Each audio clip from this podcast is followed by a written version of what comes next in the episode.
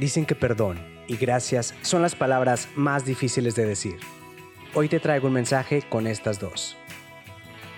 ¿Me acompañas? Yo soy Gabriel Jaime y una vez más quiero darte la bienvenida al podcast Como Ser Extraordinario, el espacio en donde estoy seguro encontrarás las herramientas y la motivación para que logres salir de esa zona de confort que en ocasiones nos atrapa y no nos deja avanzar. Y si ya está listo de ahí, entonces es momento de que juntos impulsemos a más personas a dar ese paso Acompáñame y hagamos la diferencia. Esto es Como Ser Extraordinario.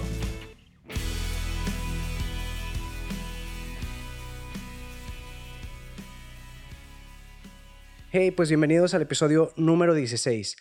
Hoy les quiero compartir un pequeño mensaje que siento que va muy bien con estas fechas, y es que les quiero hablar sobre el perdón y la gratitud, que son cosas que, aunque deberían darse todo el año, en esta época es en la que más se ven, y si no, deberían. Porque sin importar si eres creyente o no, la Navidad es la excusa perfecta para unir familias y amigos. Pero vayamos por partes. Primero, el perdón. La falta de perdón es algo que causa muchísima división entre familias y amigos, ya sea porque no perdonamos o porque no nos perdonan, que a todos nos llega a pasar alguna vez. Pero de aquí en adelante, procura que no quede en nosotros. Ya si nos equivocamos y alguien no nos quiere perdonar, que sea cosa de ellos, pero te digo, que no quede en nosotros. Porque por una parte está el pedir perdón y por otra el darlo. No estoy seguro cuál sea más difícil, creo que depende de cada quien, porque por un lado, en la parte de pedir, pues es aceptar un error frente a una persona o más. Y cualquiera es, es admitir que te equivocaste, cosa que no es fácil la mayoría del tiempo. Por el otro está el perdonar, y es en esto en lo que me quiero enfocar hoy. Hay que aclarar primero que perdonar no es sinónimo de olvidar, aunque muchos lo piensen así, y de hecho en ocasiones es imposible, sobre todo cuando la situación estuvo muy fuerte. Pero lo que sí puedes hacer es no tenerlo presente todo el tiempo, sobre todo cuando está esa persona enfrente. El perdonar le afecta más al ofendido que al ofensor. Porque olvídate de que ya no le hablas igual a la persona que te falló. No perdonarle, aunque no lo creas, te deja a ti con una semilla de amargura que luego brota y no la paras. Imagina que estás apelando como ladrillos. Uno tal vez no haga mucha diferencia, pero vas juntando uno y otro y otro. Llegas a juntar varios y después vas a tener una muralla que ni tú mismo vas a poder derrumbar. Por eso muchas personas terminan aislándose y luego se quejan de que están solas. Obvio, la gente nos va a fallar en algún momento, así como nosotros también le vamos a fallar a alguien, porque ninguno de nosotros es perfecto. Es más, nos fallamos incluso a nosotros mismos. No sé si te acuerdas a lo mejor a principio de año que te prometiste muchas cosas, pero ¿cuántas de ellas cumpliste? ¿Cuántas de ellas cumplimos? Y no importa si te propusiste algo de mayor o de menor importancia. Si no lo hiciste, te fallaste y, y no por eso se acabó el mundo. Si perdonáramos a los demás, como nos perdonamos a nosotros mismos la mayor parte del tiempo, la cosa sería muy distinta. Nuestras relaciones serían muy diferentes y causaría un gran impacto en nuestro entorno. El problema también es que hay ocasiones en las que no nos perdonamos ni siquiera nosotros mismos. A veces nos preocupamos tanto por estar bien con todos que olvidamos estar bien con nosotros mismos. Y no puedes olvidar que primero debes estar bien tú. Podrás sonar egoísta, pero es la verdad. Si tú no estás bien, tus posibilidades de ayudar, pues no son muchas, la verdad. Es más, corres el riesgo de que queden peor los dos. Por eso recuerda, no podemos dar lo que no tenemos. Y otra cosa del perdón es que el perdón no se condiciona. Eso de te perdono, pero ya no hagas tal o cual. Es como vender tu perdón. El perdón se da sin esperar nada a cambio. Ya si te volviera a fallar más veces esa persona, ya será decisión tuya si le das otra oportunidad, te quedas o te vas. Pero el perdón es aparte. Mira, viendo esto desde por ejemplo, punto de vista laboral, si la persona te dijo varias veces que te apoyaría con un proyecto y te quedó mal, ni modo, a lo mejor ni siquiera estaba en su capacidad de esa tarea y simplemente te decía que sí por no por no quedarte mal porque le importas. Ahí tal vez la solución sea que ya no le delegues ese tipo de pendientes, pero perdona, no te quedes con el resentimiento. Bien dice el proverbio que cuando se perdona una falta se cultiva la amistad y el amor, pero si mantienes presente la ofensa, apartas al amigo. Entonces, ya hablamos nosotros sobre perdonar, pero ahora una cosa que podemos hacer cuando nos perdonan es agradecer. Así que vamos a hablar un poco sobre gratitud. Aquí obviamente no me refiero al hecho de decir gracias nada más porque te abren la puerta, te ceden el paso, aunque los buenos modales nunca están de más. Me refiero a ser agradecidos por todo lo que tenemos e incluso lo que no tenemos. Suena raro eso de agradecer tal vez lo que no tienes, pero espera, déjame explico. Dicen que nunca sabes lo que tienes hasta que lo pierdes. Eso pasa mucho porque damos por sentado muchas cosas. Nos acostumbramos muy fácil a lo bueno y por lo mismo perdemos de vista las cosas. Pero, ¿por qué esperar a perderlas? Por eso, si pensamos tal vez en dar gracias por lo que no tenemos, puede que nos venga una idea más clara de lo que sí tenemos. Lo que pasa es que por nuestro ego a veces nos gusta mucho vivir con la idea de que nos deben algo. Que si trabajamos duro merecemos una gran recompensa. Y la vida, por si no te habías dado cuenta, no siempre es así. Hay gente que podría decirse que no ha hecho nada y tiene todo. Hay personas que prácticamente se ganan la lotería y no hacen más que desperdiciar. A otros, aunque tenemos que trabajar, no nos falta nada, pero desgraciadamente en ocasiones ya damos por hecho todo. El agua caliente en nuestra casa, los pares de zapatos que tenemos ahí apilados sin usar y todas las comodidades. Y pensamos que son por el mero esfuerzo de nuestro trabajo y que los merecemos. Cuando hay personas en otros lugares que al día de hoy trabajan igual o más duro y a ellos no se les han presentado las mismas oportunidades que a nosotros y tienen menos de la mitad de lo que nosotros. Ahora, ¿cómo agradecer?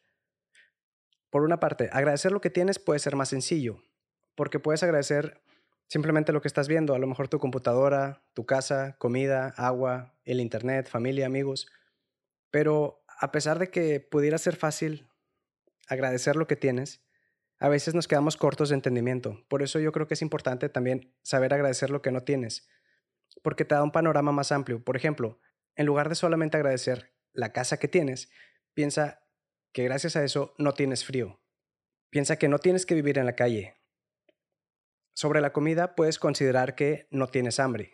Incluso en esos tiempos considera que no tienes que conformarte con lo que hay.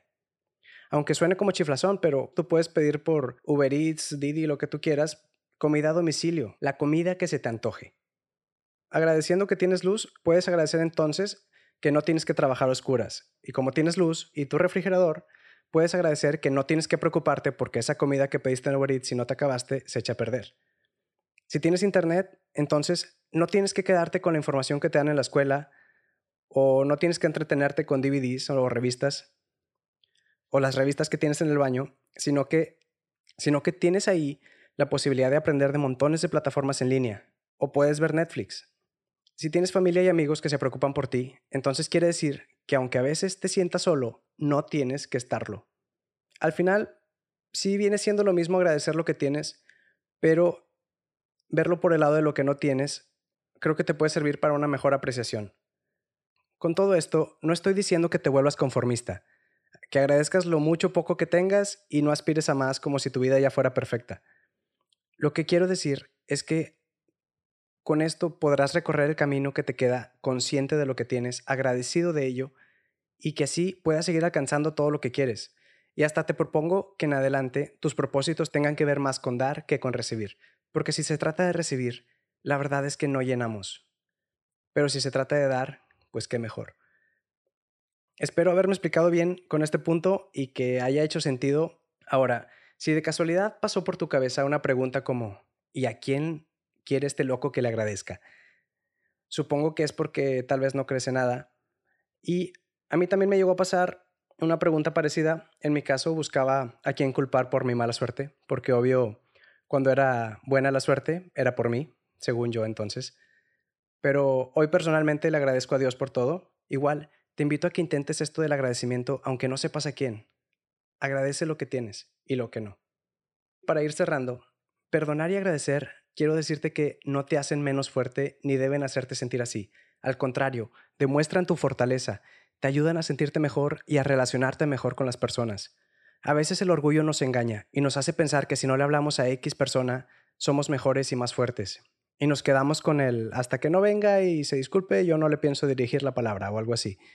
Un carácter fuerte no es ese del que se hace el tipo duro o que se enoja y, y hace a todos un lado. Al contrario, ese es el carácter débil. Aunque quiera aparentar ser fuerte, los de fuerte carácter de verdad son los que están llenos de templanza y no los mueve nada, ni siquiera los chismes. Y el tiempo es muy valioso, es lo más valioso que tenemos, por eso debemos aprovecharlo al máximo. Por eso no nos conviene desperdiciarlo amargándonos la vida o amargándosela a alguien más, pensando en lo que nos hicieron o en lo que según nosotros nos falta para sentirnos satisfechos. Así que asegurémonos de no pagar mal con mal y procuremos hacer el bien a todos.